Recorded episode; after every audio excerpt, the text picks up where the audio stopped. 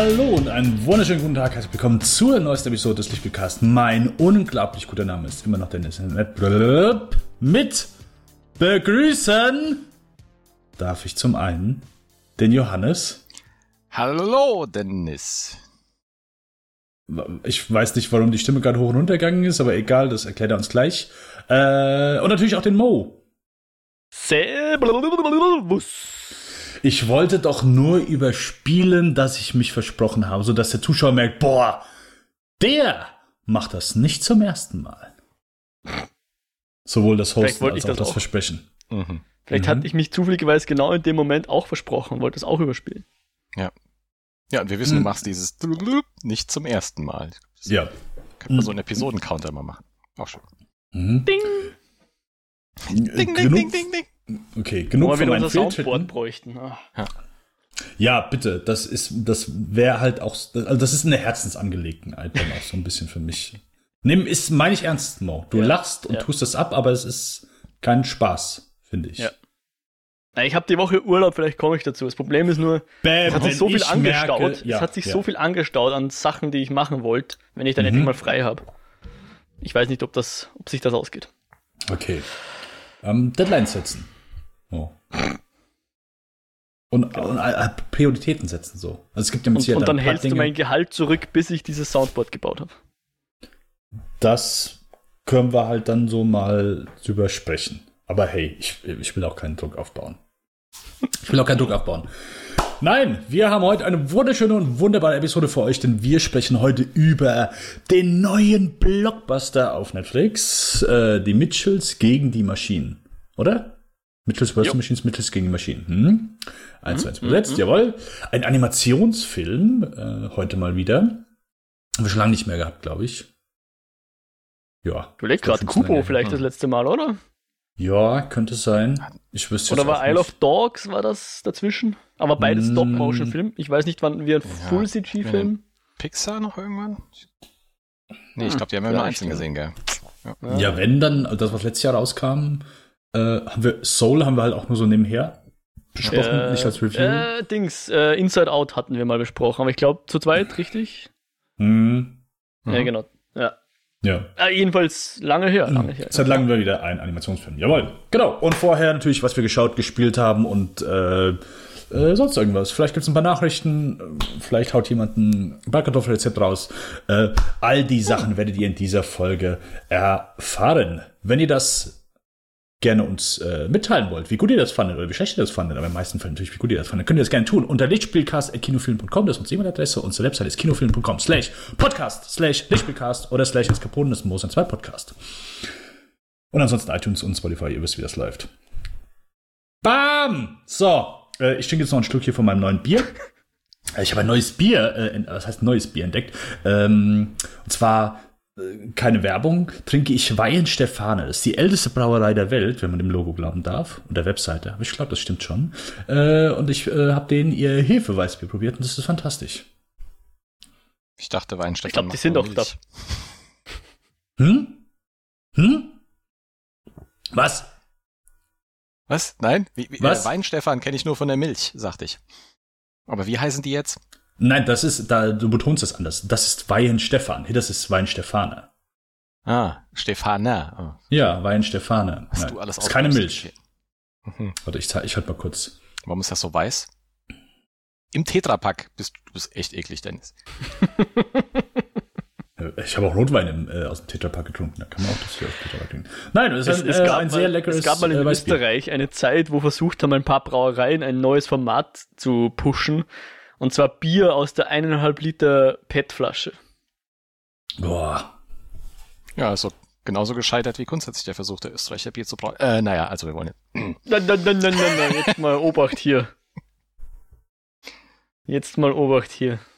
Gibt ja, es, ich weiß noch aus Studienzeiten, äh, wo ich ja auch so? einiges in Österreich verbracht habe, dass die deutschen Profs sich immer abgestimmt haben, wer denn das Bier aus Deutschland mitbringt.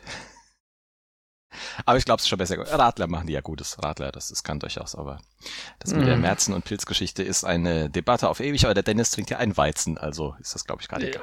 Ja, don't get me even started.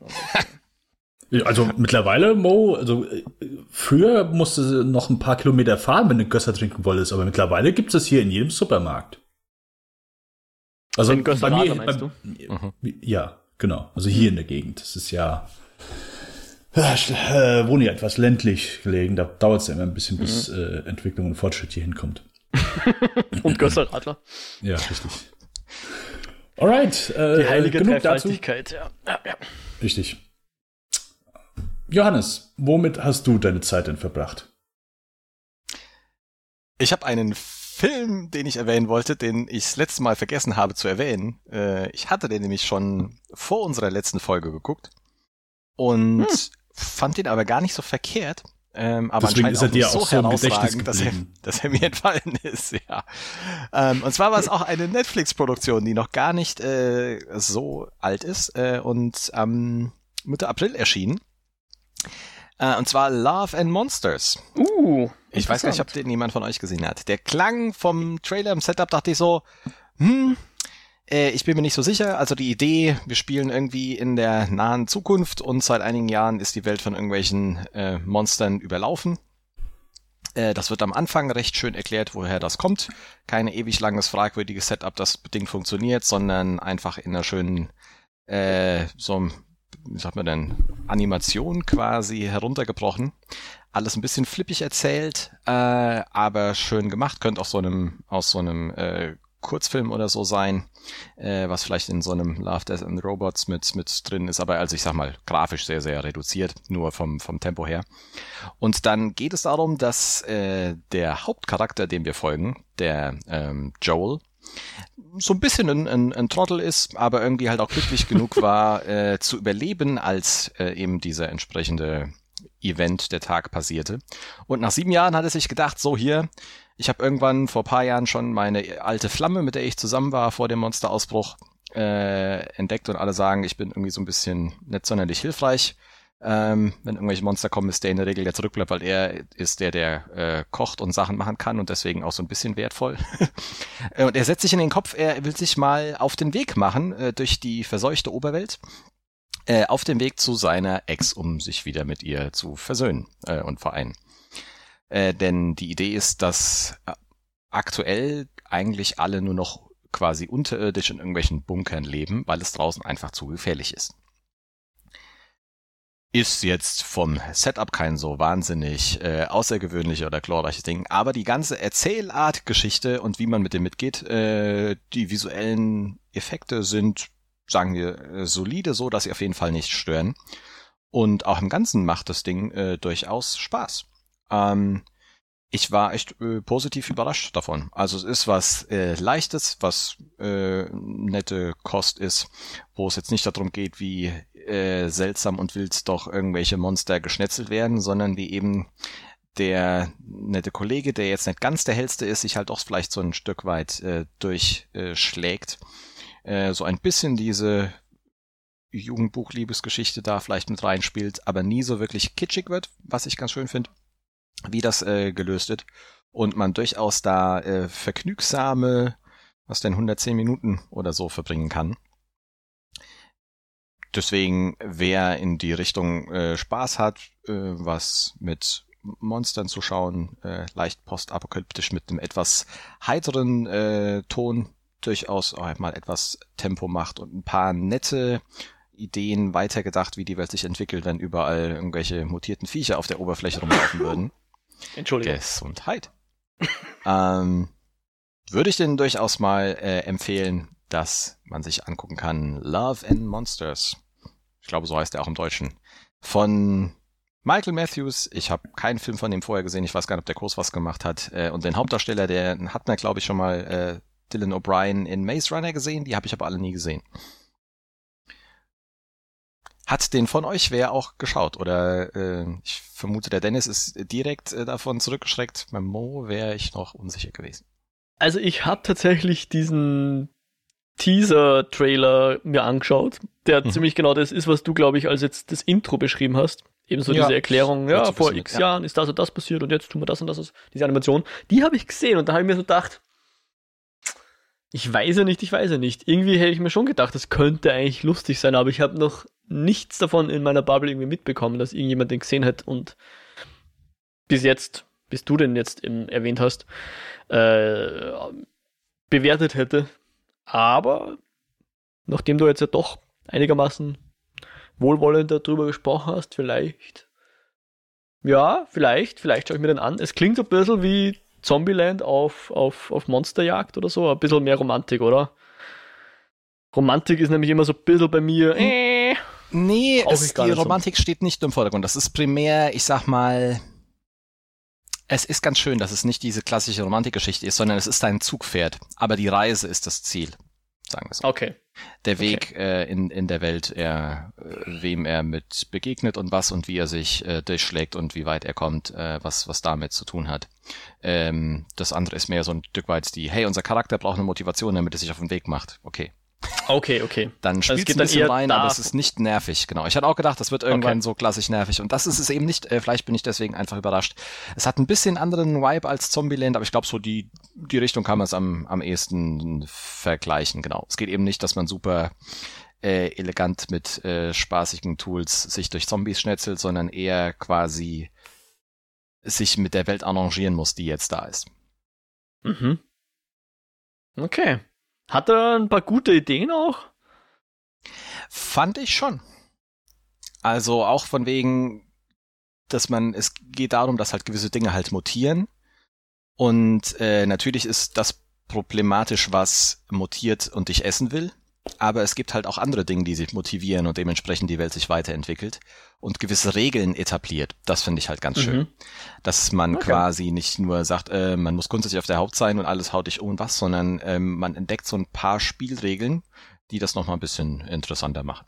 Jetzt, okay. ja, ich sag mal, nichts, was du noch nie gehört hast, aber ähm, durchaus äh, nett war äh, und auch ein paar, wie gesagt, interessante Gedanken aufgreift. Kann man vielleicht unterschiedlich bewerten. Ich fand es durchaus positiv und ja, selbst auch gesehen hier äh, sonstige Bewertungen. Ich bin da nicht in so vielen Bubble wie ihr drin. Ehrlich gesagt, selbst auf äh, Rotten Tomatoes wird er nicht verrissen oder so. Ähm, mhm. lange Rede, kurzer Sinn. Ist nicht tief, leichtes, äh, unterhaltsames Kino, äh, was wahrscheinlich besser ist als erwartet. Kann man sich mal angucken. Love and Monsters auf Netflix. Cool.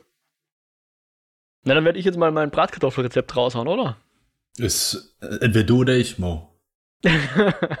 und zwar, ich habe heute, wir haben, wir haben Spargelsaison ist jetzt. Ich bin also der Riesenspargel-Fan, aber den grünen Spargel, den kann ich essen. Wenn, mhm. wenn ich viel Sauce Hollandaise drüber leer.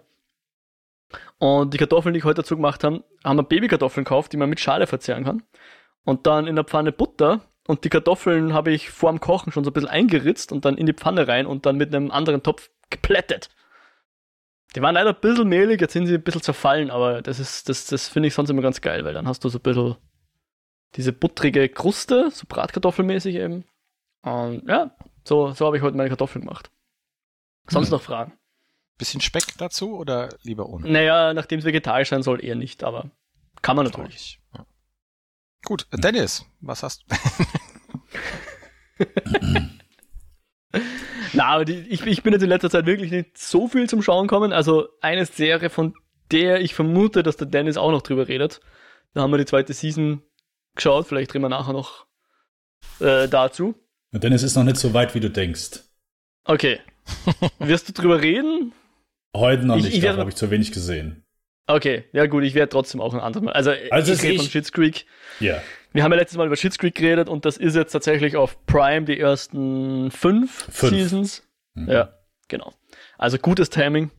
Ähm, wir schauen jetzt gerade die dritte. Das ist so unsere Go-To-Serie jetzt sozusagen. Aber dann reden wir dann mal, wenn der Dennis auch ein bisschen was geschaut hat. Sonst, ja, reden wir zu viel zu oft darüber, glaube ich. Deswegen rede ich jetzt nicht darüber. ähm, und dann rede ich über, ich überlege jetzt gerade, und zwar. Ich habe eine einfach nur kurze Frage, weil ich bin ja. noch recht am Anfang der ersten Season. Ja. ja. Ähm, äh, ich finde es okay. Aber das ist mein Problem mit vielen. Boah, Bier kommt hoch. Puh. ähm, ich finde es nicht so witzig wird es mhm. noch einfach im Laufe der Zeit etwas witziger, Und das ist ja, ich merke äh, so. Noch nicht zu 100%, muss ich leider sagen. Okay. Noch ich finde es angenehm zu gucken. Nein. So, ich, das, das ja. auf jeden Fall so. Ist, also ist wahrscheinlich auch so genau das, wonach du gesucht hast. So ist, du schmeißt dich nicht weg, aber ich kann mir vorstellen, so ist dann so, ja, keine Ahnung, liebenswerter Haufen, zu dem du halt gerne zurückkehrst und wenn du sagst, ja, weißt du was, ich kann nur eine Folge gucken, 20 Minuten zurückkehrst. Exakt. So ist es, ja. Genau, also mhm. es ist eher der ist und in der Mangelung von Alternativen halt. Also nochmal danke an die mhm. Leute, die sich gemeldet haben. Ich suche ja noch immer Comedy ich glaube, ich werde dann früher oder später mal in den Ted Lasso reinschauen müssen, da mal den, in den sauren Apple beißen. Aber dazu bin ich noch nicht gekommen. Stattdessen haben wir jetzt so ein bisschen eine Pilot-Season gemacht hier bei uns im Haushalt. Und zwar waren wir, waren zwei Serien da, wo wir beide gesagt haben, wir wissen nicht so ganz, ob wir, ob wir sie schauen sollen. Und es ist irgendwie doch immer so ein bisschen ein, ein All-In, oder ich weiß nicht, wie es bei euch ist, aber es ist so All or Nothing. Du schaust eine Serie oder eben nicht. Und wir haben jetzt gesagt, okay, wir schauen jetzt ähm, von jeder Serie eine Episode und entscheiden dann, ob wir weiterschauen. Ich weiß, das klingt jetzt nicht so weltbewegend innovativ oder so, aber für uns ist das, das schon irgendwie so. Wir, wir, machen meistens, wir suchen eine Serie und dann schauen wir sie. Ja, und wenn es jetzt himmelschrein schlecht ist, hören wir damit auch nicht, äh, dann, dann schauen wir sie einfach fertig. Ja. Und damals gesagt, okay, ähm, mein Verlobter wollte gerne mal in Bridgerton reinschauen, ich wollte gerne mal in Shadow and Bone reinschauen, jetzt haben wir in beide reingeschaut. Und zumindest gemeinsam werden wir beide nicht weiterführen. Ich bin auch tatsächlich an Shadow and Bone. Schön. Ich bin tatsächlich an, an Shadow and Bone noch interessiert, deswegen glaube ich, dass ich da vielleicht in Zukunft nochmal drüber reden will. Und muss tatsächlich zugeben, dass Bridgerton weniger furchtbar ist, als ich geglaubt hatte. Also furchtbar im Sinne von meinen Geschmack treffend. Ja. Also mit so Serien aller Grey's Anatomy kann ich leider sehr wenig anfangen. Äh, und das ist ja dieselbe Showrunnerin, wenn ich das jetzt richtig im Kopf habe. Ähm, und Bridgerton ist aber tatsächlich, wirkt so, als könnte man damit ein bisschen Spaß haben, ja. Aber es ist so, ich, wir haben eh schon geredet, so, rum, es ist halt sehr, geht sehr viel um Romanze und sehr viel so soziale, wie soll man sagen, in, in, intrig, was, in, was ist das nochmal zu intrigieren? Intriganzen? Whatever. Bestimmt Backstabbing und solche Zeugs halt. Äh, und das ist halt nicht so ganz mein, mein, mein, mein Lieblingsgenre für, für Dramas und so weiter. Und deswegen, ja, also ich hatte Schlimmeres erwartet bei Bridgerton und es schaut ziemlich cool aus, so vom, vom, von der Produktion her und ist gut gemacht auf jeden Fall. Aber beides äh, aber so langweilig, das, dass ihr nicht weiter gucken wollt, okay. Ja, ich würde mal langweilig nennen, aber meiner Verlobter hat es nicht so gefallen und für mich ist es einfach nicht das richtige Genre. Ja, deswegen werde ich es auch nicht weiter schauen. Ähm, aber Shadow und Bones, da würde ich vielleicht noch Bone oder Bones? Ich weiß es nicht. Johannes? ich glaube Bones. Shadow oder? und Bone? Bones? Nicht Bones. Squisherverse jedenfalls da hier. Ja, keine die Ahnung. Chronicles of Grisha oder wie heißen die jetzt wieder auf Deutsch? Ja, ich glaube noch eine, Legenden ja. der Grisha. Äh, das halt. Ja, das halt. Ein, ein Knochen. Mhm. Ein Schatten, ein Knochen und ganz viele Grishas. Jo das hier. Alright. Äh, ich habe eben vergessen zu sagen, äh, Love and Monsters, also ich habe noch nichts von gehört, äh, habe in der Zeit aber so kurz mal reingeschaut, was, äh, ja, äh, wäre zumindest etwas, wo ich nicht ganz abgeneigt wäre. Also scheint so allgemein auch ganz, ganz gut anzukommen. Auch wenn das so, ja, glaube ich, nicht so mein Fall ist. Ohne dass ich jetzt ein bewegtes Bild gesehen habe, aber ich werde eventuell mal reingucken. Ich werde, aber ich habe nichts von gehört, so. Also, hat mir auch gar nichts gesagt. Regisseur sagt mir auch nichts. Ist dir auch bei Netflix nicht entgegengesprungen? Nein, bisher nicht. Bei mir war das jetzt wochenlang ganz oben ja, ja. immer. Ja. Hm. Aber ich war auch in letzter Zeit nicht mehr so viel bei Netflix, halt viel Apple und äh, viel Amazon Prime. Hm. Ähm, Was hast du denn da geschaut? Ich habe, äh, da ich ja der Einzige bin, der äh, am Leben junger Popstars interessiert ist, äh, die Billie Eilish-Doku angeguckt. Nach der Britney Spears-Doku. Richtig. Ja. Und ja, vor. Langsam muss man sich echt Gedanken machen, Dennis. Letztes Jahr oder vorletztes Jahr war ich der Einzige, der die Taylor ah, Swift-Doku geguckt hat. Wollte gerade sagen, ja, Taylor Swift, ja. Ja. ja. ja. horchst du hm. überhaupt die Musik auch? Nee. Gar nicht. Dennis hat keine Ahnung, wer das ist, aber äh, die, also, die Charaktere immer ganz spannend. Äh, äh, ja, nee, nee, also mir geht's ja eher darum, hey, ist es eine gute Doku oder so. Die Britney-Doku war nicht gut. Das Das sage ich bewusst. Ich habe die wirklich aus, keine Ahnung, mein Finger ist irgendwie auf die Fernsteuerung gekommen und hat drauf geklickt und ich konnte halt nichts ändern. Ich konnte nichts dagegen machen. So, ich weiß auch nicht, wie das passiert ist. In jedem Fall habe ich die Billie Eilish Doku geguckt, wo ich sagen muss, ich kannte zumindest zwei Lieder und die mag ich sogar. Nicht mhm. ganz, ganz okay. So. Aber ich kannte sie nicht unbedingt. Und die Doku ist auf Apple TV Plus, äh, hat eine ordentliche Länge von zwei Stunden 20 Minuten, ist also sehr ausführlich und die begleitet so ihren Anfang bis zu, ja, ich glaube, geht bis in rein bis in 2020, bis letztes Jahr. Irgendwann. Und da Billie Eilish, also die ist jetzt aktuell, ist die, glaube ich, 19 oder 20. Äh, ja, ich glaube 19, also halt super jung, auch so, die, mm. wo die angefangen hat, also die ist berühmt geworden, die ist noch immer volljährig gewesen. Ähm, und die ganze Doku, da sie eben in einem Zeitalter aufwächst, wo Smartphones allgegenwärtig sind, also die und ihr Bruder, die schreiben so die Songs und die filmen sich halt auch die ganze Zeit. Also es ist halt einfach ein sehr, ich sag mal, detaillierter Einblick speziell in ihr Privatleben auf jeden Fall oder in, ich sag mal, in ihr Leben zu Hause. Ich glaube, also wenn's bis zu dem Ende der Doku, selbst als sie schon dieser Superstar ist, hat sie immer noch zu Hause gewohnt äh, mhm. bei ihren Eltern. Und das ist so, ja, so einfach so dieser krasse Blick. So, sie kommt irgendwie von dieser Megatour oder die ganz Millionen Fans und so weiter und sie kommt dann einfach so in, ja, in ihr, ich sag mal, bescheidenes Zuhause. Ähm, wo dann aber zu. Hast du dein Zimmer schon aufgeräumt? Äh, Geburtstag ein Mörder, äh, Mörderauto bekommt. Ähm, oh. ja. aber äh, also sie ist zumindest zu dem Zeitpunkt noch, und ich hoffe, das bleibt auch so, weil ich sag mal so, es ist ja nicht immer einfach, wenn du so jung bist und bekommst auf einmal so viel Geld und Aufmerksamkeit entgegengeworfen, da, ich sag mal, einigermaßen vernünftig mit umzugehen. Ich weiß noch nicht, ob ich das jetzt in, die, ich, in meinem äh, hohen oder vielleicht auch jungen Alter, ne? wir wissen es nicht, wir wissen es nicht, äh, gut mit umgehen könnte, so, wenn, wenn sowas plötzlich so in dein, in dein Leben kracht. Ähm, geschweige denn in dem Alter hätte ich im Leben nicht gekonnt. Aber sie wirkt zumindest so als jemand, der ja äh, einfach sympathisch ist, damit gut umgehen kann. Ich meine, sie hat auch so ihre ja Probleme, sag ich mal, aber hatten trotzdem, ich sag mal, sympathischen Blick auf sie geworfen. War eine interessante Doku. Ähm, allein so das, das Songschreiben und äh, wie sie halt so mit ja ihrem Bruder umgeht. Äh, der Bruder, der der äh, die Songs mit ihr schreibt. Ähm, und zumindest auch einen äh, relativ ehrlichen Blick so, wenn sie halt mal sagt, ey, hier, jetzt musst du halt mal hier rausgehen und musst äh, mit den ganzen Leuten Bilder machen und so. Und die, ich habe keine Ahnung, wer die Leute sind. Ich habe keine Ahnung, wer die Leute sind. Ja, die sind von der Plattenfirma und das ist dann die Familie von dem, der bei der Plattenfirma arbeitet und so weiter. Und sie geht einfach, während der Fotosession geht sie einfach, weil sie hat einfach keinen Bock hat, weil sie halt die ganzen Leute nicht kennt. Sie sagt, ey, hab gesagt, hier so und so, es soll nicht es, ich soll ein paar Fotos machen, plötzlich stehe ich hier anderthalb Stunden lang, mache die ganzen Bilder. Klingt alles so wie super äh, First World Problems eines Superstars, aber ist, ein, ist eine gut gemachte Doku. Mir hat die echt gefallen.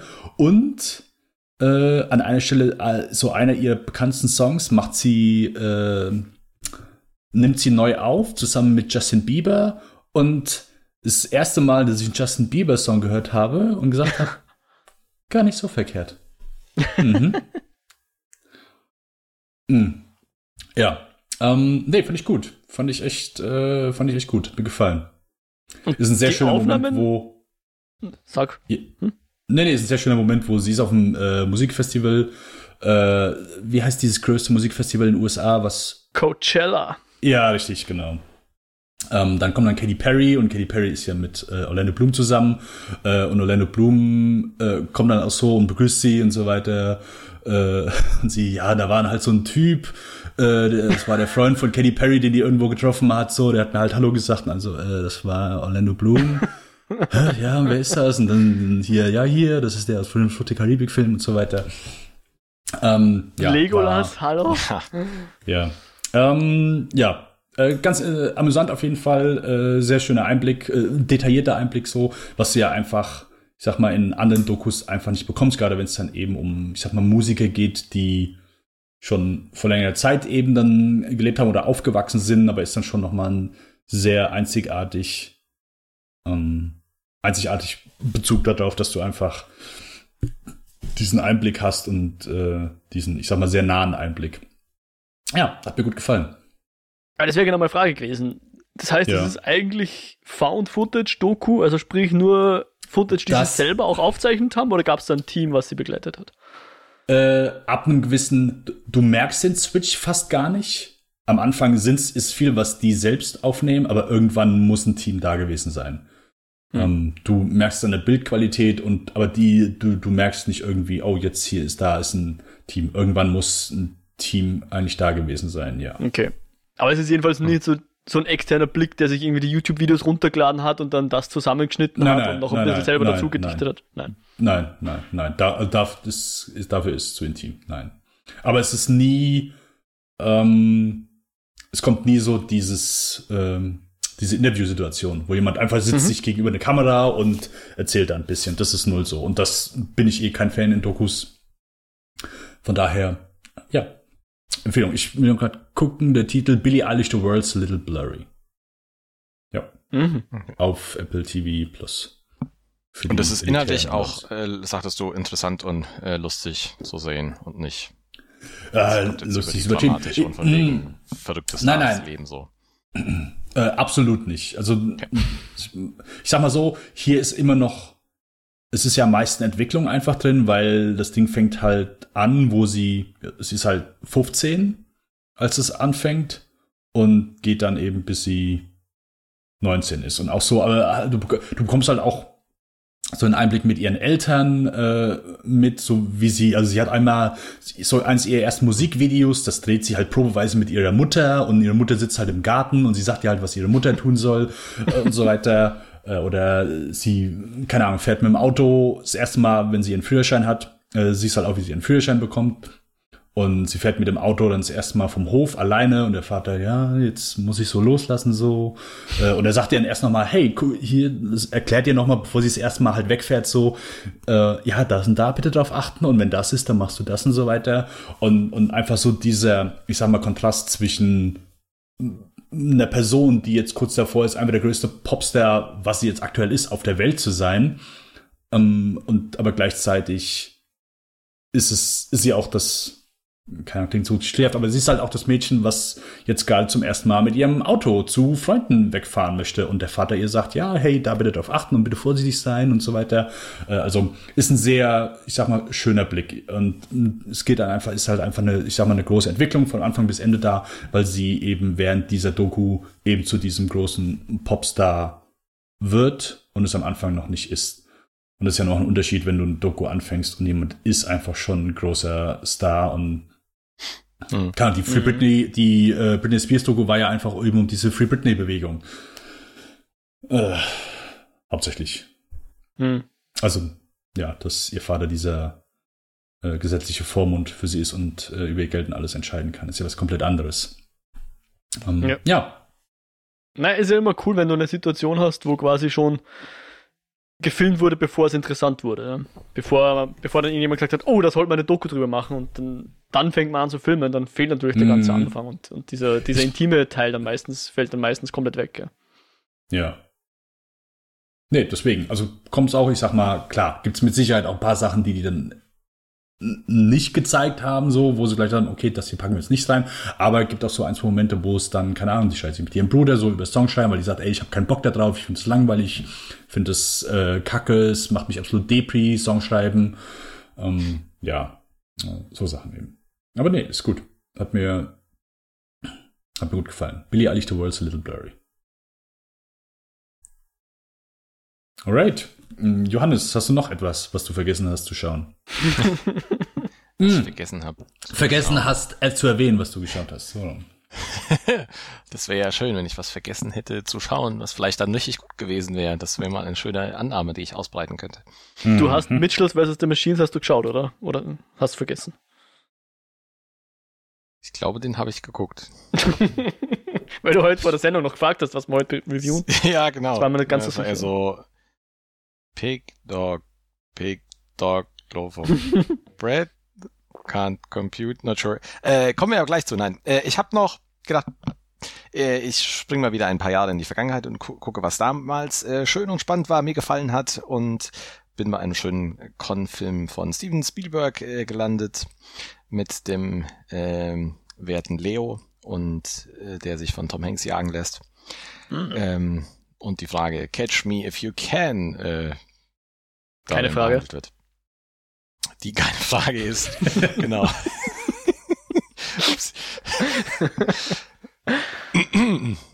Eine Aufforderung? Äh, ein, ein, eine Bitte. Ein, ist es eine Bitte? Nee, eine Herausforderung. So. Genau. Äh, ja, immer noch äh, sehr geiler Streifen, ist eigentlich auch schön gealtert. Ähm, äh, eine Art von Film, die man in den letzten Jahren gefühlt nicht mehr so viel gesehen hat. Irgendwie so ein schönes äh, Concept-Up noch mit ein bisschen was gutmütig optimistischem, was sogar noch an äh, wahre Gegebenheiten sich orientiert, wie stark auch immer. Aber ähm, nach wie vor es einfach schön ist zu sehen, wie sich noch ein jüngerer DiCaprio beziehungsweise die Person von Frank Abagnale, ähm, Abagnale, Abagnale ähm, sich quasi zu einem meisterhaften Scheckbetrüger äh, und dazu noch als Person, die sich in viele weiteren Berufen und Rollen ausgibt, der verfolgt, äh, wie die versucht, Geld zu machen und gleichzeitig vor dem Carl Henretti äh, von Tom Hanks gespielt, zu flüchten und somit das FBI zu umgehen. Ähm, beziehungsweise, ja, wie dann weiter das Zusammenspiel zwischen den beiden aussieht. Ich bin immer noch so ein bisschen äh, zurückhaltend, irgendwelche äh, Spoiler dazu zu sagen, wo mich einfach das Ding ist fast, fast 20 Jahre alt. Ich weiß nicht, wer es heute noch nicht gesehen hat. Äh, macht auf jeden Fall sehr geiler Film. Ähm, da lässt sich gar nicht so viel zu, zu noch sagen. Ähm, die zweieinhalb Stunden gehen eigentlich ganz gut rum. Wir verstehen, denke ich, einen schönen äh, Ablauf. Man hat gemerkt auch schon einiges vergessen. Gerade der Anfang kam mir völlig überraschend vor. Äh, ich hatte völlig vergessen, dass Christopher Walken den Vater äh, spielt. Und äh, eine seiner besten Rollen, kleiner Part, aber sehr schöne Rolle auf jeden Fall. Familiär Setups, ja, passt passt richtig gut. Und bevor das Ganze in äh, so wirklich ins ins Rollen kommt, also würde ich sagen, kann man die Empfehlung nur noch mal äh, erneuern. Ist jetzt eben, glaube ich, auch seit nicht allzu langer Zeit äh, in der Netflix-Bibliothek. Vielleicht auch mhm, schon ziemlich lange stimmt. und ich verwechsel das gerade mit einem anderen Film, aber ich meine, ja, zumindest habe ich es da gesehen. Ja. Ein Film, den ich, als ich das erste Mal gesehen habe, der mir nicht gefallen hat, aber Echt? ja, ich, keine Ahnung, ich fand den nicht so cool, ich fand den so da, ja, geht. aber nach und nach mittlerweile habe ich ihn schon dreimal gesehen. Äh, super Ding, auf jeden Fall. Und das ist ja eh so, du wenn du so anfängst, viel Film zu gucken, irgendwann kommt dann so, ja, Steven Spielberg ist der beste Regisseur aller Zeiten. Und irgendwann hast du dann so diese, ich sag mal, diese jugendliche, natürliche Ablehnung dagegen. Nee, der, der hat keine Trotzphase nee, ist nicht so. Ja, ganz genau. Äh, und irgendwann, aber ich sag mal so, mal früher, mal später, aber irgendwann kommst du halt immer dahin, dass der Typ halt einfach ein gottbegnadtes Genie ist. Der ist ein geborener Filmemacher, wie, ich sag mal, nicht so viele eben in diesem Business. Und aktuell, ich glaube, der ist fast 80, also der müsste über 70 sein ähm, immer noch gute und vor allen Dingen äh, ja, relevante Filme macht, unterhaltsame Filme macht. Ja, äh, Top-Typ. Du kannst bei dem einfach aus jeder, ich sag mal, jedem Jahrzehnt kannst du irgendwas picken und kannst nichts Falsches machen.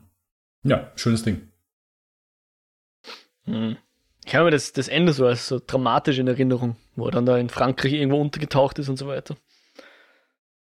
Aber davor ist er sehr, sehr spaßig, so dieses Katz-und-Maus-Spiel, das habe ich immer sehr gemocht und vor allem mhm. äh, auch, auch dieser, dieser, wie soll ich sagen, so der haptische Aspekt seiner Anfangstrügereien, ähm, ja, dass er da irgendwie von den, von den Chats aus dem Souvenirshop die, die Decals abmacht und damit dann seine offiziellen, was war das, Briefe oder Schecks oder so äh, mhm. ja, bestückt und so, das hat mir immer sehr gefallen, so ein bisschen MacGyver-mäßig, A-Team-mäßig, das mhm.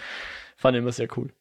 Ja, und, und natürlich legendäre Musik mit den Grafiken dazu, diese Animationsgrafiken, ja. Ja, und so eine Gentleman-Leichtigkeit, mhm. äh, die das Ganze jetzt gar nicht so böse darstellen lässt. Richtig, genau. ähm, genau. Ein opferloses so ein Verbrechen quasi. Ja. Oh, das ist ja schon cool, was der da macht. Ja, aber da denkst du ja oh, eigentlich auch nicht so ganz wichtig. Aber ja, und äh, trifft aber, finde ich, einen, einen sehr schönen Ton, wie das auch wechselt.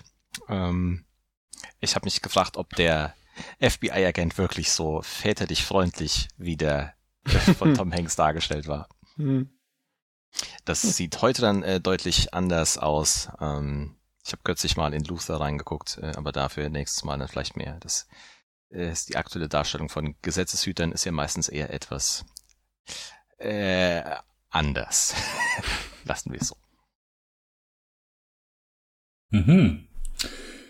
Ja, Mo, äh, hast du noch eine Update-Serie angefangen und abgebrochen? Äh, so, ja, tatsächlich.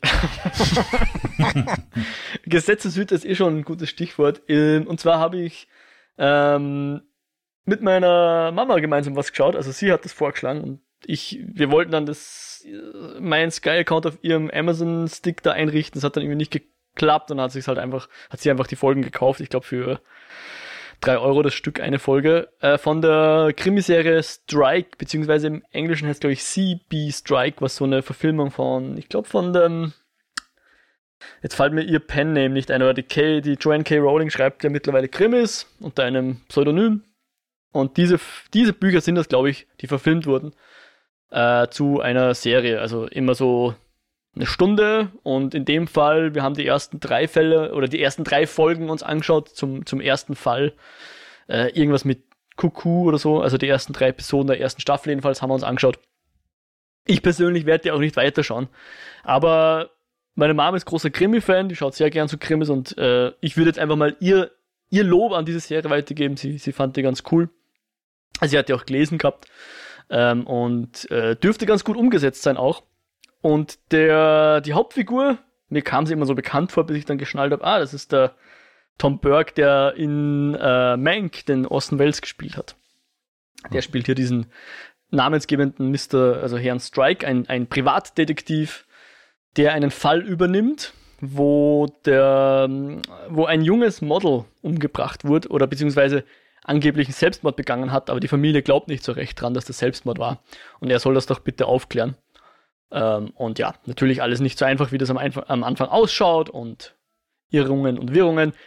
Ich sage jetzt mal eher klassische Krimikost, aber die beiden Hauptfiguren sind eigentlich ganz sympathisch. Also er ist so, ja, natürlich kennt man eh einen Privatdetektiv, seltene, komplett ausgeglichene Persönlichkeit, hat halt so eine Vergangenheit äh, in der, was ist das, englischen, keine Ahnung. Er hat jedenfalls im Afghanistan, Afghanistan-Krieg gedient und hat dort auch sein Bein verloren. Das ist so ein bisschen seine Hintergrundgeschichte und er ist auch Sohn eines, eines Rockstars, aber der Vater hat sich nie um ihn gekümmert und so.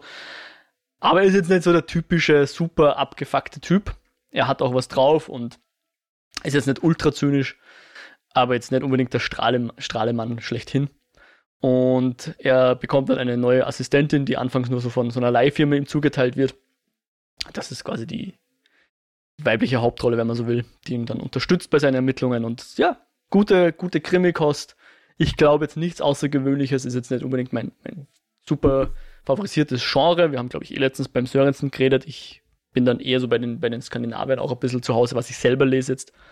Aber auch das tue ich jetzt schon ein paar Jahre nicht mehr.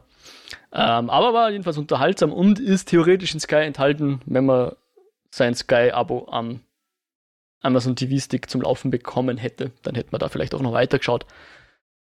Ohne meine Mama werde ich jetzt erstmal nicht weiterschauen. Äh, ja, vielleicht mal wieder mit ihr eine Folge schauen oder zwei. Es sind immer so, je nach Fall, irgendwo zwischen zwei und drei Episoden, aufgeteilt auf mittlerweile, ich glaube, drei Seasons. Gibt irgendwie so elf Folgen, irgendwo in dem Dreh. Und halt typisch äh, englische Serien, immer ganz kurze Seasons nur. Ich glaube, die erste hat fünf Folgen, sind dann zwei Fälle. Die zweite hat, glaube ich, nur drei Folgen in einem Fall und die dritte Season hat dann auch wieder zwei oder drei Fälle auf, keine Ahnung, fünf, sechs Folgen aufgeteilt oder so. Mhm. Wie heißt die Serie nochmal? Strike oder CB Strike. Also Comoran B Strike heißt er, ja. Ich glaube, bei uns ist sie als Strike zu finden. Im Englischen äh, CB Strike. Okay. Dann habe ich auch noch mal was Älteres. Also ich habe in der Zeit noch mal viele äh, ältere Sachen geschaut. Ähm, eine Sache, die ich geschaut habe, aus einem bestimmten Grund. Und zwar, eigentlich hatten wir geplant, für diese Episode einen anderen Film zu reviewen. Ähm, das wäre äh, die neue Tom Clancy-Verfilmung gewesen. Äh, das ist ein Titel, den ich gerade vergessen habe. Jetzt muss ich kurz gucken. Äh, Mir fällt's einem ein. Uh, with Audrey Morse. Ach ja. Detective, oder? Genau. Nein, nein, nein, nein, nein, nein. Mhm. Äh, das Aber das ist kein Tom Clancy. Ja. Nein, davon reden wir auch nicht. Wir reden von äh, Gnadenlos, Without Remorse, dessen ah. Buch ich auch äh, dastehen habe. Genau. Äh, also, äh, ich habe damals war ich so im Tom Clancy-Modus, dass ich mir drei Bücher geholt habe und habe die auch alle gelesen. Äh, einmal wegen meinem Lieblingsfilm, Jagd auf Oktober. Ähm, da hat mir sogar der, das, äh, der Film natürlich besser gefallen. Dann hatte ich, boah, ich habe die ganzen Titel vergessen. Äh, warte, ich guck kurz. Du, du, du, äh, ja, gnadenlos. Okay. Ich guck gleich, wie der andere Titel. Okay. Äh, ja, das ist super interessant. Ist das denn relevant? Podcast. Wie der andere Nein, es ist nur relevant. Es ist nur relevant. Es ist nur relevant. Es ist nur relevant. Äh, so Aber ich verstehe schon, das will man dann wissen im Moment. Ja, ja. Ja, ja, ja, ja, genau. Äh, auf jeden Fall, genau. Ich habe gnadenlos gelesen. Äh, das ist die Origin Story von äh, dem Clark der, äh, genau, der Hauptdarsteller, sonst geht es ja meistens um Jack Ryan äh, in fast allen Verfilmungen und auch vielen Büchern von Tom Clancy. Äh, Gnadenlos ist dann eben so die, die, ja, die Ursprungsgeschichte von äh, Clark. Äh, naja, auf jeden Fall wollten wir den gerne gucken und dann hat äh, Amazon aber zurückgezogen, beziehungsweise jetzt wird erstmal auf die deutsche Kinoauswertung gewartet, bis der in Deutschland zu sehen wird. Deswegen hatte ich aber so Bock, noch mal was zu gucken, deswegen habe ich mich für Clear and Present Danger entschieden äh, im Deutschen als Das Kartell bekannt, aus 1994 von Philipp Neuss. Kennt den jemand von euch? Mhm. Wahrscheinlich schon.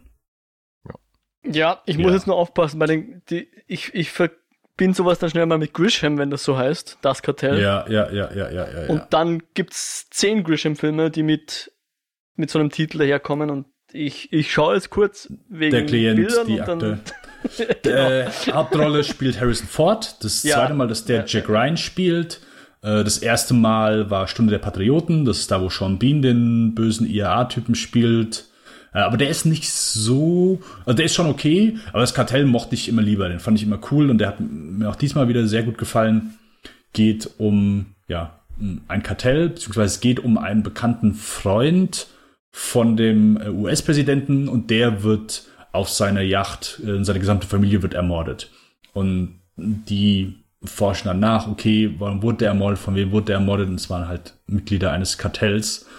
Und genau, Jack Ryan steht dann so zwischen den Fronten, weil zum einen äh, so es gegen das Kartell geht, aber auch innerhalb der eigenen Regierung Leute ja einen illegalen Krieg eben gegen das Kartell kämpfen und es ist so eine Mischung aus Actionfilm, weil es sind ein paar richtig gute Action-Szenen drin. Äh, es gibt so diese berühmte Killbox-Sequenz, wo, wo diesen Jeeps äh, in Bogota, Kolumbien umfahren. Dann werden die eingekesselt und die ganzen Raketen schießen von oben runter. Das ist eigentlich so das bekannteste von, von diesem Film. Mm, auch gegen Ende gibt es ein bisschen Action. Ja, ja. ja ganz genau. Ja, ja, ja. Ist, ist eine sehr schöne Sequenz. Die ist richtig cool. Ähm, und auch sonst gibt es ein bisschen, ja, ich sag mal, Action, Explosion, Auseinandersetzung. Äh, und John Clark ist hier das einzige Mal, wo der, also ich habe die Jack Ryan Serie, habe ich nur die erste Staffel gesehen, da war zumindest, glaube ich, noch nicht dabei. Aber hier ist John Clark gespielt von Willem Dafoe. Äh, zumindest hm. äh, einmal dabei und genau, der führt so eine Truppe an, die eben äh, in Kolumbien direkt vor Ort eben diesen Krieg gegen das Kartell führt und dort äh, Flugplätze und äh, Drogenladung und so weiter in die Luft sprengen. Ja, äh, ein cooles Ding. Ich mag den immer noch. Ist vielleicht nicht ganz so gut gealtert. Ähm, ja, hier trifft auch nicht jeder immer die beste Entscheidung. Das muss man schon eingestehen. Aber ich finde den immer noch sehr unterhaltsam. mag den sehr.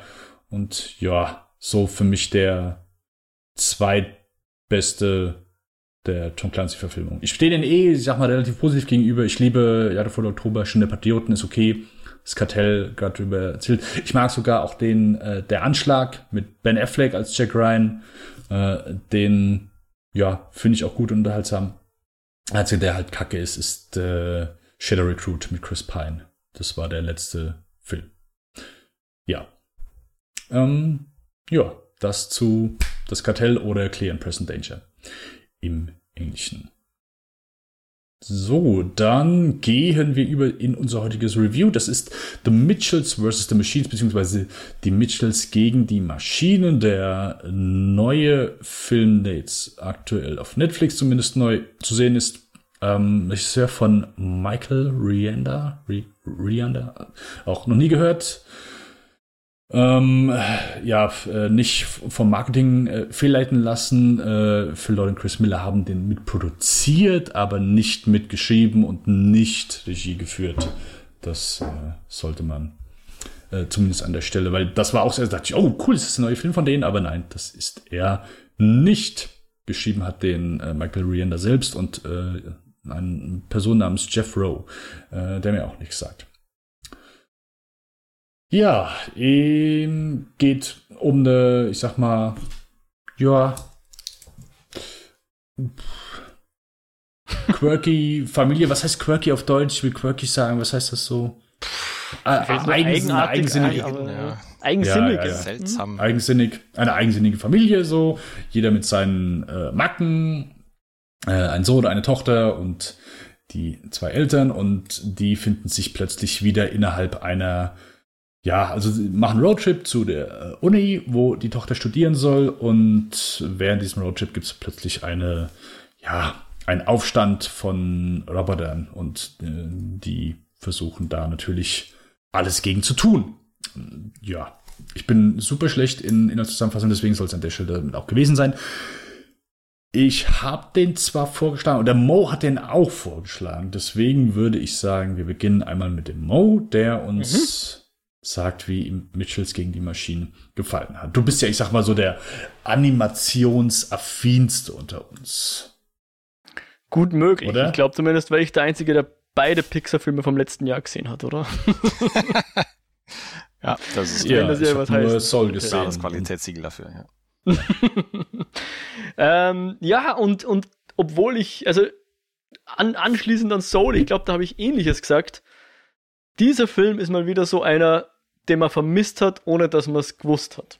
Als ich den Film gesehen habe und diese ganze positive Energie äh, in mich aufgenommen habe, habe ich mir gedacht, wow, es ist schon ewig her, dass ich so einen Film gesehen habe. Ich meine, klar, die Kinos haben alle zu, die Verleihe halten alle Filme zurück, von denen sie sich erwarten, dass sie demnächst hoffentlich in die Kinos kommen können und dort Kasse machen und so weiter. Und ich glaube, ich meine, ist von Sony Animation gemacht, der Film.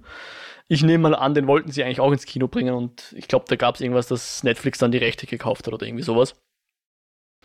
Weil natürlich Sony sonst so Filme macht wie zum Beispiel der Emoji-Film oder die Angry Birds und so, die glaube ich gut Kasse machen, aber wo wahrscheinlich die meisten Kritikerinnen eher die Nase rümpfen drüber.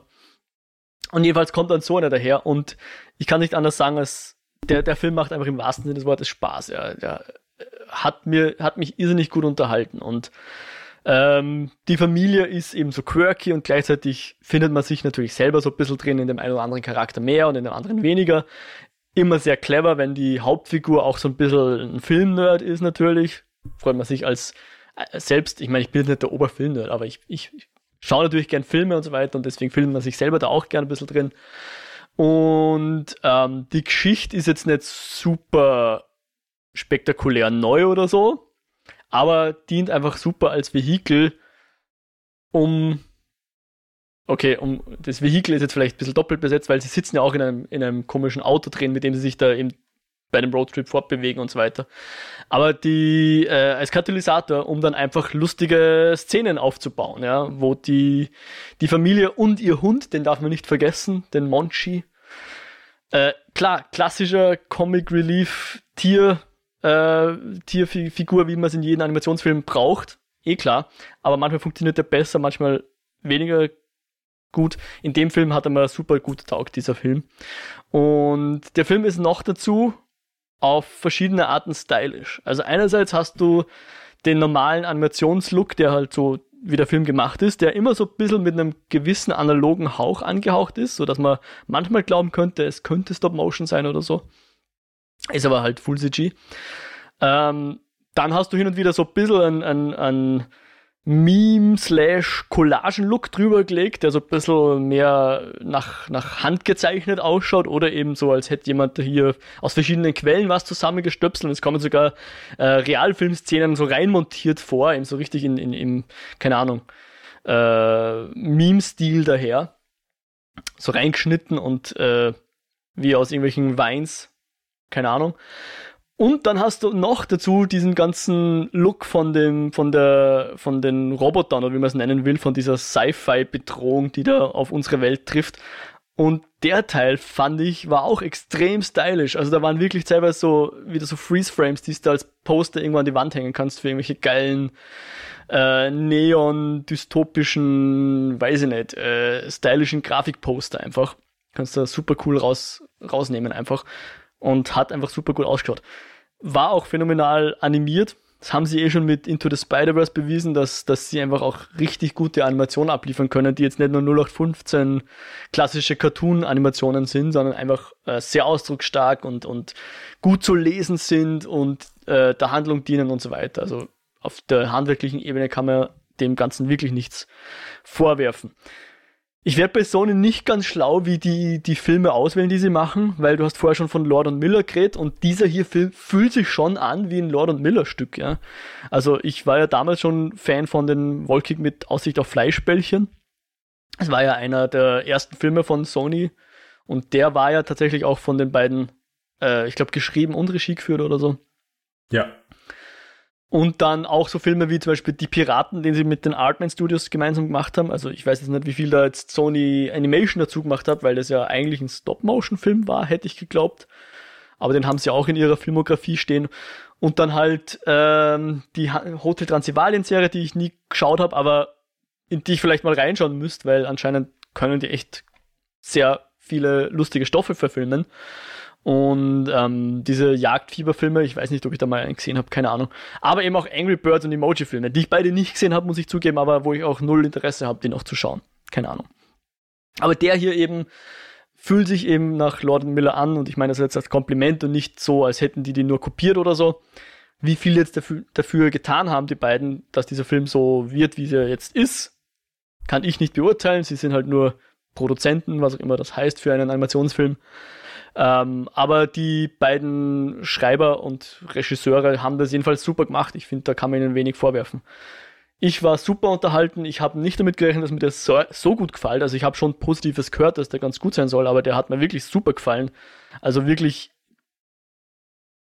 in der Liga wie Pixar, sogar teilweise lustiger als Pixar, ein bisschen anarchischer als Pixar. Ich mag das ganz gern auch bei dem wolkig mit Aussicht auf Fleischbällchen, dass der so ein bisschen sich mehr traut als Pixar, geschweige denn Disney. Disney spielt immer sehr brav ähm, und der traut sich mehr. Also unter anderem zum Beispiel, dass wir hier eine nicht heterosexuelle Hauptfigur haben und das aber mit keinem Wort irgendwie erwähnt wird, dass es keine große Sache ist. Und das Ganze aber ein Familienfilm ist und nicht irgendwie ein verkopfter Indie-Drama, sowas.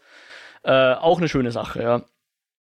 Letzten Endes, das Einzige, was ich ihm vorwerfen möchte, ist, dass dann die Geschichte, wie gesagt, so ein bisschen der Aufbau der Geschichte sehr bekannt ist, wenig überraschend ist und auch die ganze Dynamik und die Message des Ganzen, also die Familiendynamik und die Message letzten Endes, hat man hunderttausendmal schon gesehen, 0815. Wenigstens die Bruder-Schwester-Dynamik ist nicht so, wie man es aus den 90ern noch kennt, dass sich die beiden immer keilen, sondern dass sich die hier auch mal, äh, also dass die beiden gut miteinander können und eher so das Kernteam sozusagen bilden. Fand ich sehr angenehm. Hat mir auch beim Onward gefallen vom letzten Jahr von Pixar, dass hier zwei Brüder sind, die miteinander können und nicht sich nur ständig zanken. Ähm, also so, ich sag mal, die, mir hätte es auch gut gefallen, wenn es ein bisschen weniger klassische Geschichte wäre, aber die klassische Geschichte funktioniert halt auch ganz gut, muss man halt auch sagen, ja.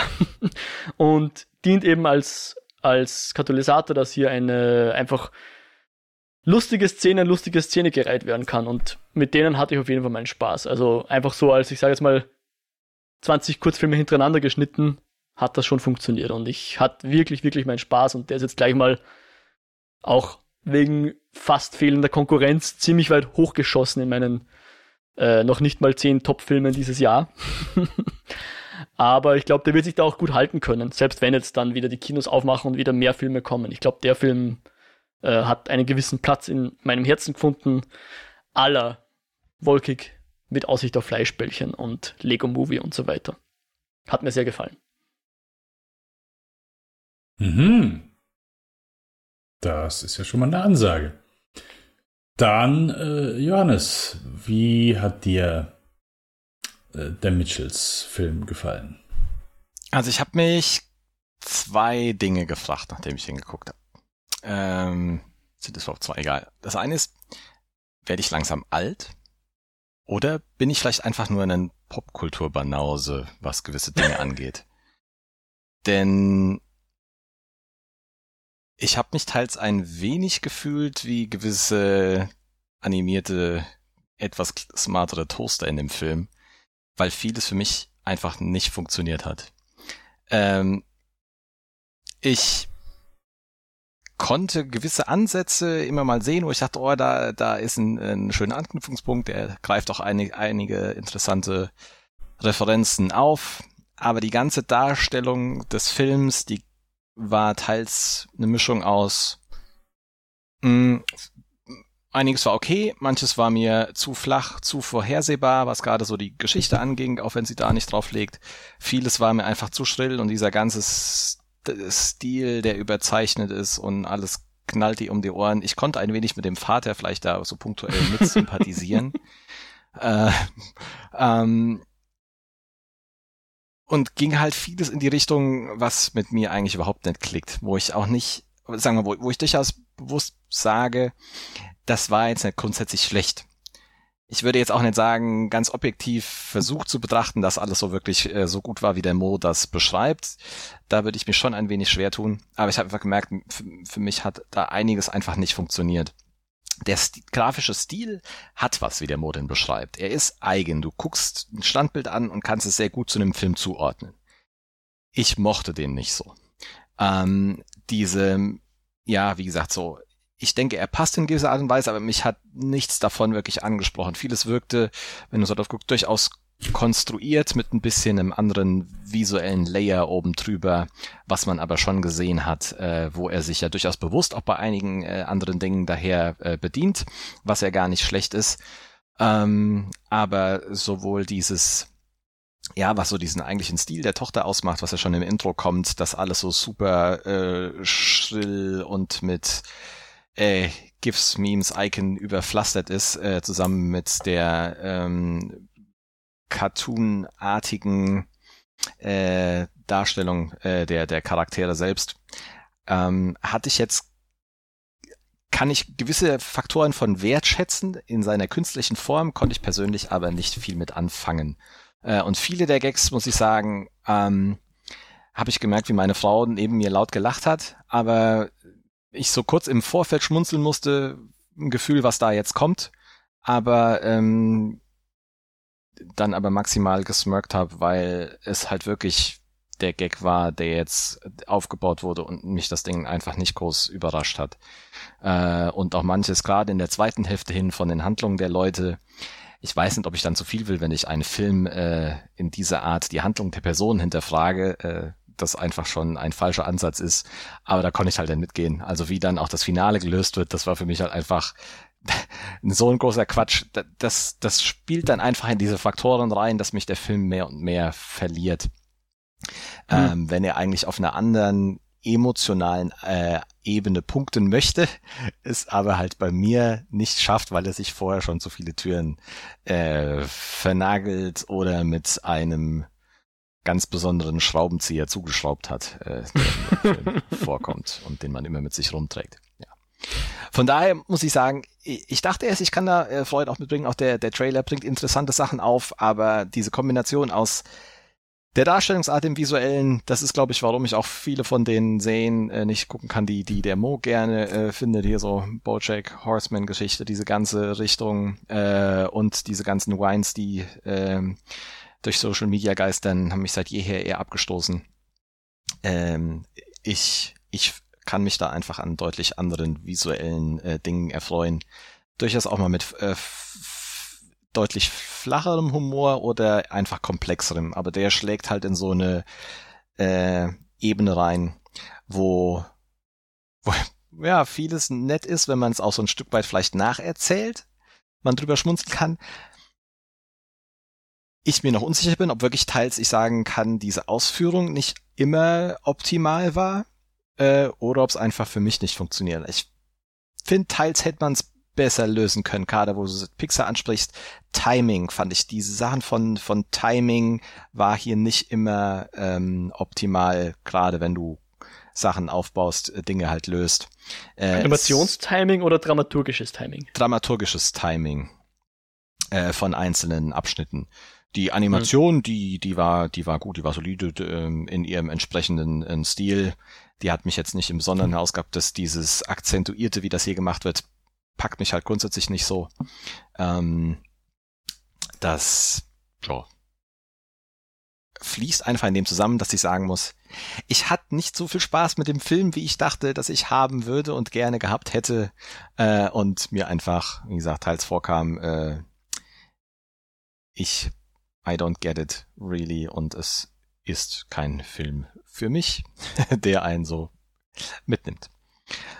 Ja, und jetzt bin ich wirklich gespannt, was der Dennis sagt. Wobei, nicht so mhm. ganz gespannt. Ich denke, er liegt mehr in der Richtung von Mo, ohne so euphorisch zu sein. Ich glaube, dass es ihm ähnlich geht wie mir, würde mich wundern. Aber die zwei ähm, Augen und der Wuschel, der da über die Bildschirmrande guckt, ich kann den Mund gerade nicht sehen, wie er reagiert. Ich sehe ein leichtes Grinsen, was hervorschnellt. Äh, äh, ich tue mir ein bisschen schwer, denn ich glaube, ich bin so genau in der Mitte. Ähm, ich fand den okay, ich fand den äh, unterhaltsam, aber ich fand den nicht irgendwie Bombe. So war für mich kein Überding. Ähm, also zum einen so erstmal die positiven Sachen. Ich klar, der sieht halt schon wirklich super aus, so der, der Animationsstil, aber auch äh, von allem, wie, ich sag mal, wie alles animiert ist, ist, ja. So, das Bier kommt wieder hoch. Huh. ähm, nee, mir hat er echt, mir hat der optisch richtig gut gefallen. Ich fand den optisch sehr schick. Hm, ich muss mich so ein Tick an den Stil gewöhnen, aber das ging, ich sag mal, nach ein paar Minuten eigentlich schon gut. Ähm, Johannes hat eben kurzes Tempo erwähnt. Ja, also ich sag mal, das Tempo von den Gags und so weiter, da ist schon das Timing äh, top-notch, würde ich sagen. Da kannst du dem Film auf jeden Fall nichts vorwerfen. Ähm, da habe ich auch hier ein paar wirklich gute Gags, äh, ich sag mal, mitnehmen können, äh, wo ich drüber gelacht habe. Nicht alles hat gezündet. Äh, ich war wieder überrascht, so wie, ich sag mal, wie viel, keine Ahnung, Anlehnen, Gags, Referenzen dann eher, ich sag mal, an älteres Publikum gerichtet sind als an Kinderpublikum. Ja. Ich glaube, also das, was ich jetzt sage, klingt wahrscheinlich etwas unfair dem Film gegenüber. Was heißt nicht nur wahrscheinlich, es ist unfair dem Film gegenüber, aber glaube, ich hätte gerne gesehen, wie der Film ausgesehen hätte ohne die äh, Roboter-Apokalypse. Aber es wäre natürlich ein komplett anderer Film geworden. Ja. Weil ich glaube, so Beginn, einfach die Dynamik zwischen denen äh, hat mir etwas besser gefallen. Ich hätte dann eher gesehen, wie, keine Ahnung, wo der Film dann da an der Stelle hingeht. Mhm. Weil so ab dem Zeitpunkt, wo eben, ich sag mal so, der extreme Sci-Fi-Anteil dann die Handlung übernimmt, fand ich nur noch okay. Und gerade das Ende war mir dann etwas zu over the top. Also einfach nur für meinen persönlichen Geschmack. Ähm, da konnte ich gar nicht mehr so wild anfangen. Ja, dann kommen, passieren so ein paar Sachen so komplett aus dem Nichts. Gerade so die Mutter, die hat dann plötzlich irgendwelche Fähigkeiten, wo ich gedacht habe, okay, das kommt so komplett aus dem Nichts, ist null aufgebaut. Und das äh, fand ich sehr schade, weil klar ist ganz amüsant so, aber kommt halt so ein bisschen aus dem Nichts. Und das äh, habe ich dann manchmal so im Film gesehen, dass so ein paar Sachen aus dem Nichts kommen, nicht aufgebaut sind und deswegen so ein bisschen, keine Ahnung, so, weißt du, simples Setup und Payoff äh, mhm. war dann nicht da. Und wenn es da war, so, keine Ahnung, bezüglich dem Schraubenzieher war es so ein bisschen äh, mhm. halb stolpernd, halb äh, ja, offensichtlich. Nicht so, ja, genau. Und das hat mich dann so ein bisschen geärgert. Ähm, ja, dass äh, das, äh, das Mädel so äh, ähm, nicht offensichtlich äh, ja heterosexuell, nicht heterosexuell ist, sondern dass wir das, ich sag mal, durch, ja, durch all das, wie sie eben sie inszeniert haben, so ein bisschen eingeführt hat, fand ich auch sehr schön, wirklich sehr gut, auch mit Sicherheit so ein lobenswertes Aspekt von dem Film. Ähm, aber ich konnte auch so, das ist mit Sicherheit so einfach eine komische Kritik. Ich konnte mit dem Großteil so ihrer Kurzfilme so nichts anfangen. Und halt, die Sache ist die, ich weiß gar nicht, ob ich es überhaupt soll. Also du sollst ja zumindest irgendwie so ihre, keine Ahnung, kreative Spur sehen. Und keine Ahnung, äh, konnte ich einfach so nichts mit anfangen. So, da, da, das fühlt sich halt einfach wie super dämliche Kritik an. Obwohl ich sagen muss, es gab diesen einen Punkt, wo der Hund der Polizist ist, da musste ich lachen. Das fand ich gut. Das, das, das hat mir gefallen.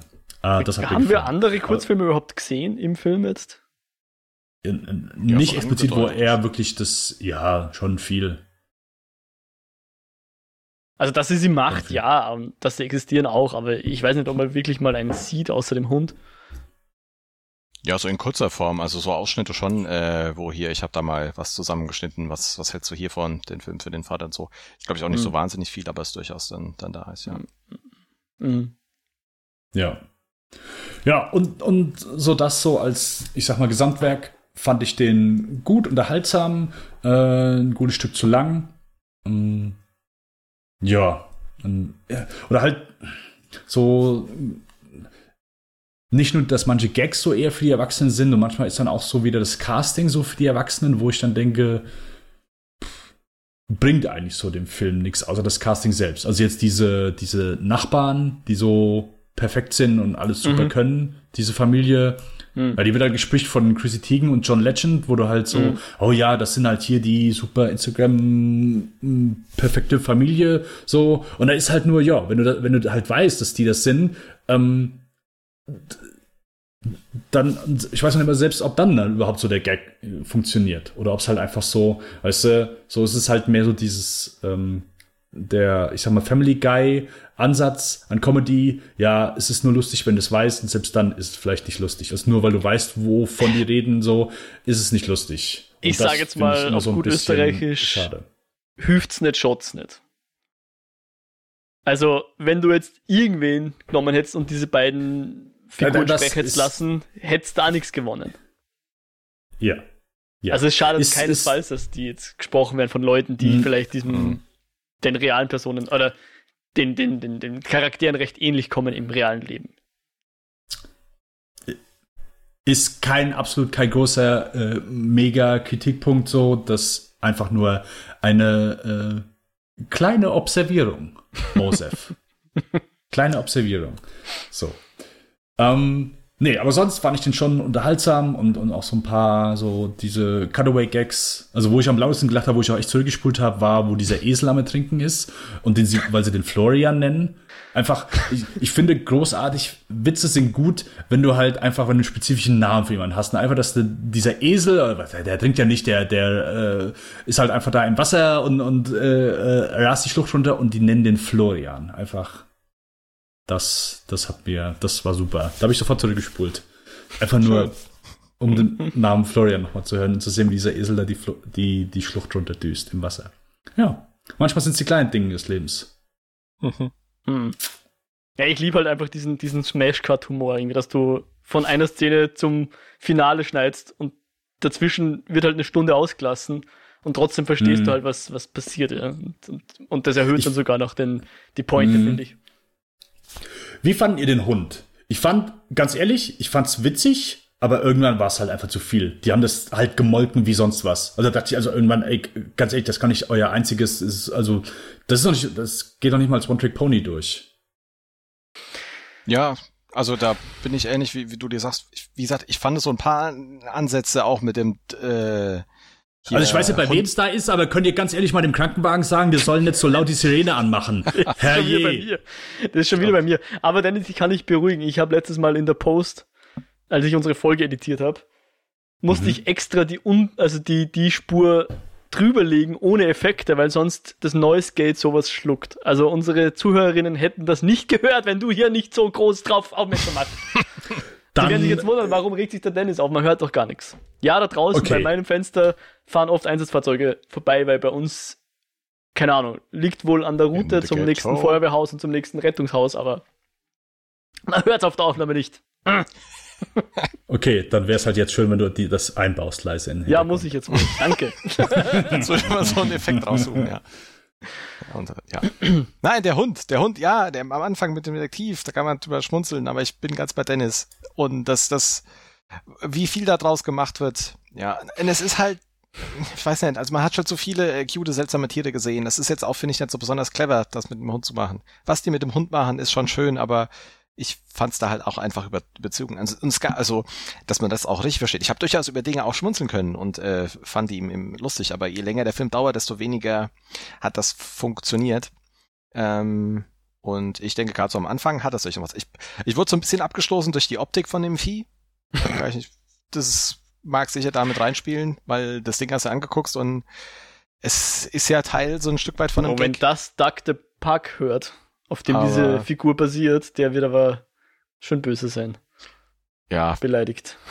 Mag, mag sein, dass ich auch da diese Referenz nicht kenne und das deswegen nicht mitbekomme. Ich kannte den auch nicht. Ich habe nur gesehen, es gibt einen IMDB-Eintrag für die Person, unter Anführungszeichen, die den Hund spielt, nämlich Doug the Puck. Und das ist ein echter Hund, der wohl eine Million Instagram-Follower hat oder 15 oder whatever.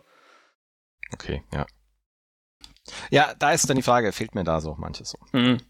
Ja, ich kann eure Kritik eh verstehen und, und auch annehmen. Also, ja, der Hund ist sicher so ein.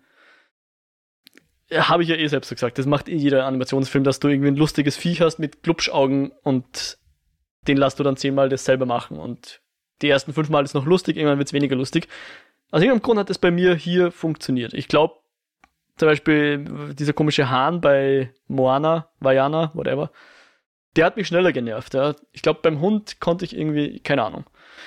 Hm. Ähm, aber ja, da kann ich euch schwer widersprechen. Und, und klar, Johannes, was du gesagt hast, dass, dass irgendwie so, nachdem sie, ich sage jetzt mal, nachdem das bei dem Einkaufszentrum noch nicht gleich klappt, was sie dann als nächstes machen, da habe ich mir auch gedacht, warum macht sie nicht was anderes? Weil es gibt ja mehrere von diesen Einkaufszentren.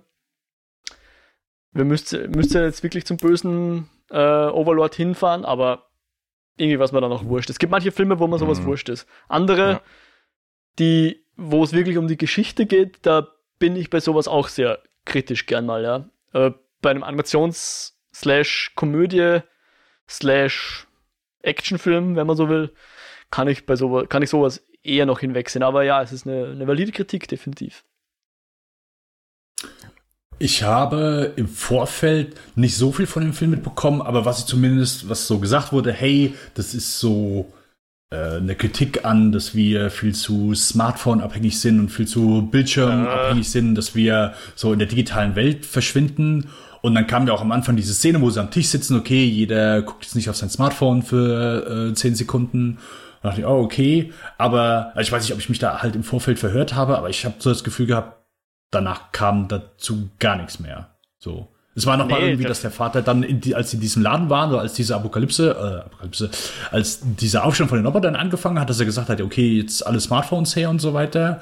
Aber äh, ist ja nicht irgendwie, also ja, okay, gut, du hast also diese Gags von wegen, ja, okay, hier gibt's äh, freies WLAN so, wir, wir haben plötzlich kein WLAN und jetzt hier geht alle in die Boxen rein, da gibt's freies WLAN. Hm. Ähm, aber sonst hatte ich das so gar nicht so das Gefühl, dass das jetzt so die, die Hauptmessage war, sondern eher ja. dann, ohne jetzt zu spoilen, so Bezug auf die Rückblenden, die wir nachher zu sehen bekommen, äh, bezüglich dieses kleinen Holztiers, so der Ursprung von diesem Holztier und was das für den Vater bedeutet.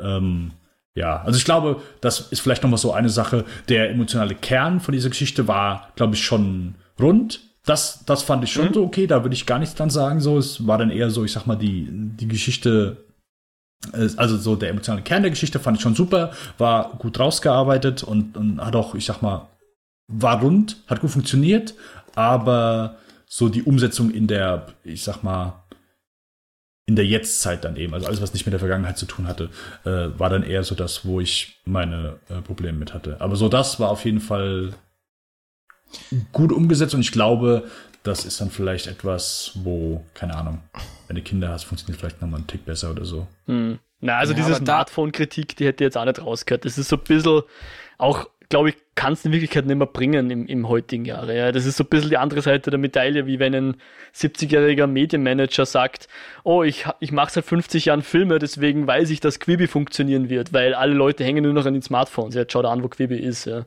Das ist so ein bisschen mhm. vereinfacht einfach. Und, und, war Gott sei Dank nicht der Aufhänger des Films. Ja. Das hätte ich ihm übel genommen.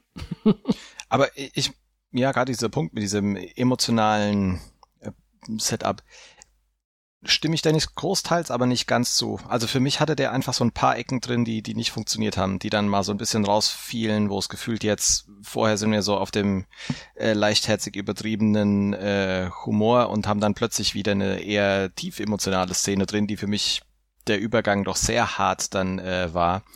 Und so ein, zwei äh, Rückblenden, wie, wie beispielhaft die Dennis genannt hat, auch so Vorgeschichte sehr, sehr gut war und gut passte, aber auch von anderen Leuten gefühlt nicht so ganz funktioniert habe. Ähm, und ich hatte teils oftmals, wenn du dir es nochmal nacherzählt hast oder die diesen Zusammenhang nochmal erzählt hast, dann hat das durchaus funktioniert, aber mich hat's im Film nicht so abgeholt, äh, in mhm. diesem Moment.